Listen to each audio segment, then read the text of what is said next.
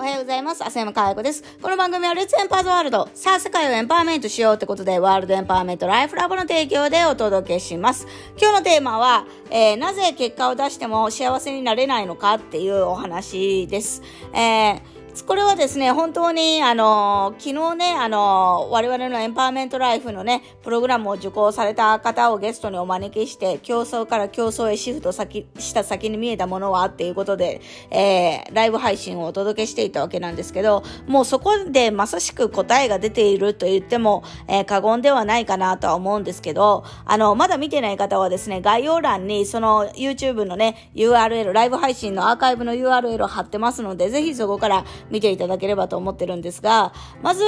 結果を出すことと幸せに出す、あの、なることっていうのは全く別物であるっていうことは区別しておかないとダメかなと思うんですね。で、もちろん世の中には結果も出すし、幸せを手に入れるっていう人もいてるわけです。ある一定層は。だけども、あの、ある一定層は結果を出しても幸せになれない。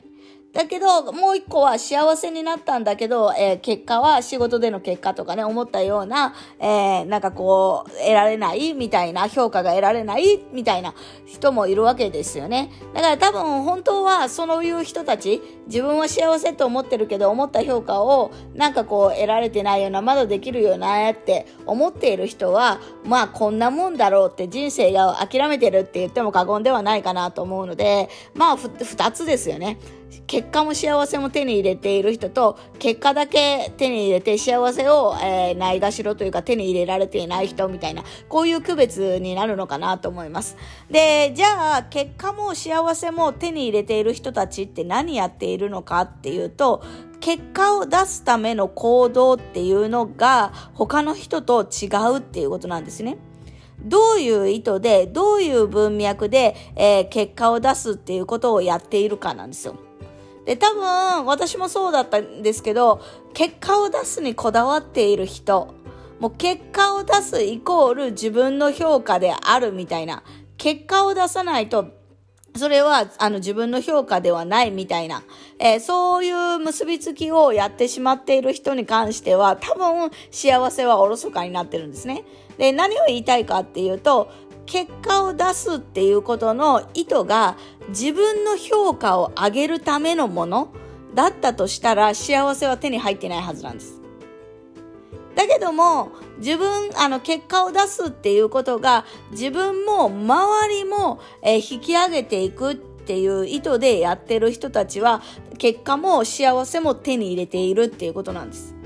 で、ど、えー、具体的に言うとどういうことかっていうとね、えー、A さんと B さんのチームがあったとして、どっちの方が、あの、皆さんがね、一緒に仕事をしたい仲間になりたいかって思うことなんですけど、例えば A さんのチームは、A さんというリーダーはめちゃくちゃ優秀で、えー、すごいバリバリ仕事もできる。だけども、とにかく、えー、周りを蹴落として自分の評価を得に行くから、周りが上がってこようとすると、いや、それに負けないでよ。えー、A さんが頑張る。そして、えー、どんどんどんどん周りを蹴落としていって、自分だけが優秀であるっていうポジションを取る。で、もう一つの B さんは、もちろん優秀ではあるんだけども、A さんみたいに一人ではやらない。自分がいることで周りの才能も活かし合いながら自分と誰かの掛け合わせ周りとの掛け合わせで相乗効果を起こしてそのチーム全体組織全体を底上げしていくだとしたらどっちの人が評価されるかなんです。同じ結果は作ってます。B さんも結果作ってる。A さんも結果作ってる。だけど A さんは自分一人だけで結果を作ってる。B さんは周りも引き上げて、組織全体、チーム全体で結果作ってる。だとしたら圧倒的にどっちの方が評価されて、どっちの方があの幸せになるかっていうのは明らかじゃないですか。きっと A さんは自分が戦っている人ですから、周りに蹴落とされないように戦っている人ですから、争いが絶えないでしょうね。どこかで、あのー、ね、あのー、誰かが、あのー、困ってる。っていうのも、あの、ある哲学者が正義は悪の犠牲の上に成り立つっていう話をしてて、自分の正義だって振りかざすっていうことは誰かが悪がないと正義は成り立たりませんから、勝ち負けもそうですよね。負けっていう誰かが損している状態がないと勝つっていうことはないわけですよね。だからそんなことをやっていると自分か相手かどっちかしか引きあの勝つことはできないだけども B さんの文脈意図でいくと自分も周りも引き上げていくからみんなで底上げができる底上げができたら長期的にその状態を保つことができるから結果的に、えー A さんよりもより大きな成果を得られるっていうことになると思うんですよね。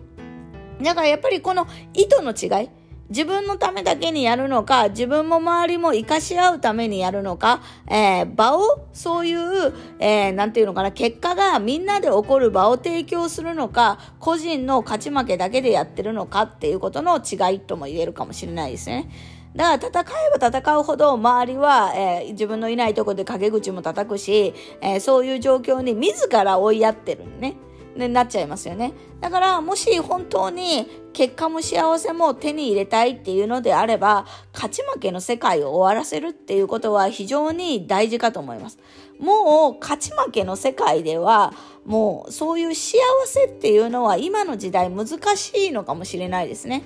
勝ち負けをこだわるから自分のアイデンティティを、えー、なんかね負けたらあの失ったみたいな自己同一化をしてしまうから起こることなのでもしこれがねあの違う世界観で物を捉えれたとしたらね、えー、もっと全然違う結果が起こるのではないかなと思います。でもしそのねあの全く違う分野勝ち負けの世界を終わらせて共に作るっていう競争の世界ですよね。えー、そっちへシフトしたい方はじゃあどうしたらいいの？っていうのをエンパワーメントライフのね、ベーシックセミナーで、えー、具体的にお伝えしてますので、ぜひそこへね、アクセスしていただければと思っております。ということで、今日はなぜ、えー、結果を出しても幸せになれないのかっていうことで、結果を出すための意図、それによって幸せが手に入るかどうかっていうのは決まりますよというお話でした。今日も笑顔100倍でいってらっしゃい。